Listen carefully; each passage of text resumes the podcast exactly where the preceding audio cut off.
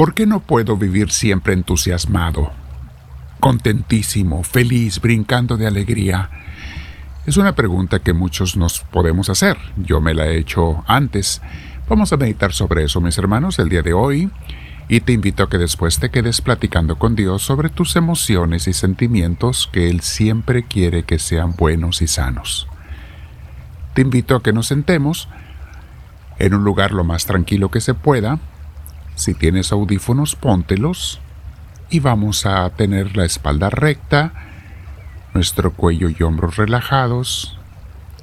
Si puedes también, cierra tus ojos y respiremos profundo pero con mucha paz, deseando a Dios, deseando al Espíritu Santo. Pídele que entre en ti. Si se lo pides con sinceridad, Él vendrá. Si hay algo sucio en mí por algún pecado o falta, bueno, primero le pido perdón porque Él no puede venir a mí si yo estoy en, algo sucio que haya aceptado. Le pido perdón, me arrepiento de mis pecados, le pido a mi Dios sus fuerzas para no pecar más, para amarlo a Él y al prójimo. Te lo pido, Dios mío. Y ven Espíritu Santo conforme respiro profundo, con mucha paz, con mucha tranquilidad. Bendito seas, Espíritu de Dios. Te abrazo en mi interior y me quedo contigo, Señor Dios mío. Bien, mis hermanos, el tema de hoy, como les decía, es, ¿por qué no puedo vivir siempre entusiasmado? ¿No sería bonito, no sería deseable estar siempre entusiasmado? Bueno, la respuesta corta sobre por qué no podemos vivir así es porque no es natural. Y aún el entusiasmo que nos encanta genera un tipo de tensión para nuestro cuerpo y nuestra mente, aunque sea una tensión agradable, pero puede ser dañina para la salud mental y física si fuera permanente o si fuera una, eh, una emoción demasiado fuerte. Mira a los que hacen drogas y se crean emociones forzadas, cómo en poco tiempo terminan con sus cerebros quemados, por poner una frase, una palabra terminan locos estas pobres gentes, terminan la mayoría de ellos en la calle porque sus familias no los aguantan ya, no pueden tenerlos y tienen una vida muy corta, muy triste, muy dolorosa por haberse ido por el, a buscar los placeres, las emociones intensas forzadas y no bien ganadas. Porque hay placeres naturales que son bien ganados, como Dios lo diseñó, nuestro cuerpo y su mente. Bueno, Además, si yo siempre estuviera emocionado, incluso en mi seguimiento de Dios, que de eso hablamos mucho aquí, ¿cómo le puedo demostrar un amor auténtico a Jesús si solo lo sigo cuando me siento entusiasmado o deseoso o con ganas? Como alguna gente lo hace. Cuando me dan ganas voy a la iglesia, cuando no, no. No se te olvide, mi hermana, mi hermano, que mañana es el día de Dios. Y ahorita voy a hablar un poquito de eso.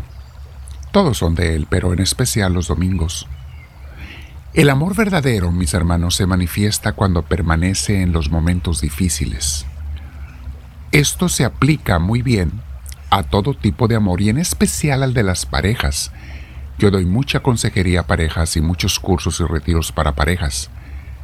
El amor auténtico me hace amar al ser amado con obras y acciones, aun cuando no tengo ganas, o no me siento entusiasmado, o incluso cuando estoy enojado con mi pareja, con mi amigo, con mi hermano, con quien sea, aun cuando estoy enojado, si soy capaz de amar y servir sin ganas, ese es el amor auténtico y verdadero. Y hablando de amor auténtico, mis hermanos, les decía, no te olvides que mañana domingo comienza una semana nueva y te invito a que la comiences cada semana con la presencia y la bendición de Dios al acudir a la Santa Misa, a adorarlo y recibirlo como a Él le gusta que lo hagamos toda su familia unida. Es allí donde podemos crecer juntos y servirnos unos a otros. Si tú crees que vas a servir mucho a la comunidad o a la gente estando sentado en el sillón de tu casa, de tu sala, está difícil, mi hermana, mi hermano dar servicios desde allí. Sí hay cosas que se pueden dar desde lejos, pero el servicio físico personal presencial solamente cuando acudes a la comunidad, a una comunidad de Dios, porque en la calle es difícil que te permitan hacerlo con gente desconocida. Pero veamos qué dice Jesús sobre el amar, servir y dar aún cuando no tenemos ganas. Vamos a meditar San Mateo, es parte del Sermón de la Montaña, de las Bienaventuranzas, capítulo 5, versículos 38 al 48. Cuando dice Jesús esto, ustedes han oído que se dijo, ojo por ojo y diente por diente. O sea, págale a cada quien según lo que te haya hecho. Pero yo les digo, no resistan al que les haga mal. Si alguien te da una bofetada de la mejilla derecha, vuélvele también la otra. Hmm. Este es un pasaje que hemos explicado en varias ocasiones y bueno, hoy no es el tema, por eso no nos vamos a detener tanto en este versículo, pero entendemos lo que Jesús nos está diciendo. No devuelvas mal por mal. Más bien, devuelve bien a los que te hacen mal, cuando puedas, porque a veces no te lo permiten. Sigue diciendo Jesús, si alguien te pone pleito para quitarte la capa, déjale también la camisa. O sea, si alguien te quita algo, ah, dáselo. Dios te dará más. Y dale hasta más. Si alguien te obliga a llevarle la carga un kilómetro, llévasela dos. Capta, mi hermana, mi hermano, lo que Jesús nos está queriendo decir. aplícalo a nuestra vida moderna, a tu vida personal. Sigue Jesús diciendo, al que te pida, dale. Y al que quiera pedirte prestado, no le vuelvas la espalda. Claro, mi hermana, mi hermano, todo esto lo podemos explicar con más detalle. Tampoco puedes permitir que la gente abuse o que la gente se vaya a hacer daño con lo que tú le das. Pero eso es otro tema. Captemos el Espíritu de Cristo. Da sin esperar recibir. Ustedes han oído que se dijo, ama a tu prójimo y odia a tu enemigo. De seguro que eso lo decían antes y hoy también mucha gente lo dice.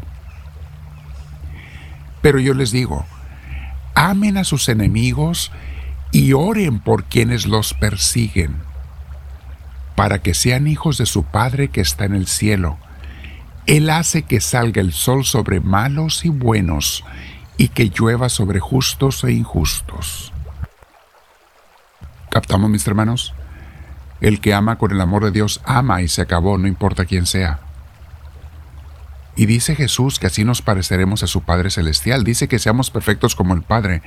Es un poquito exagerado lo que Jesús nos pide que hagamos, pero captemos el significado de lo que nos está diciendo, que seamos a imagen del Padre, que simplemente ama.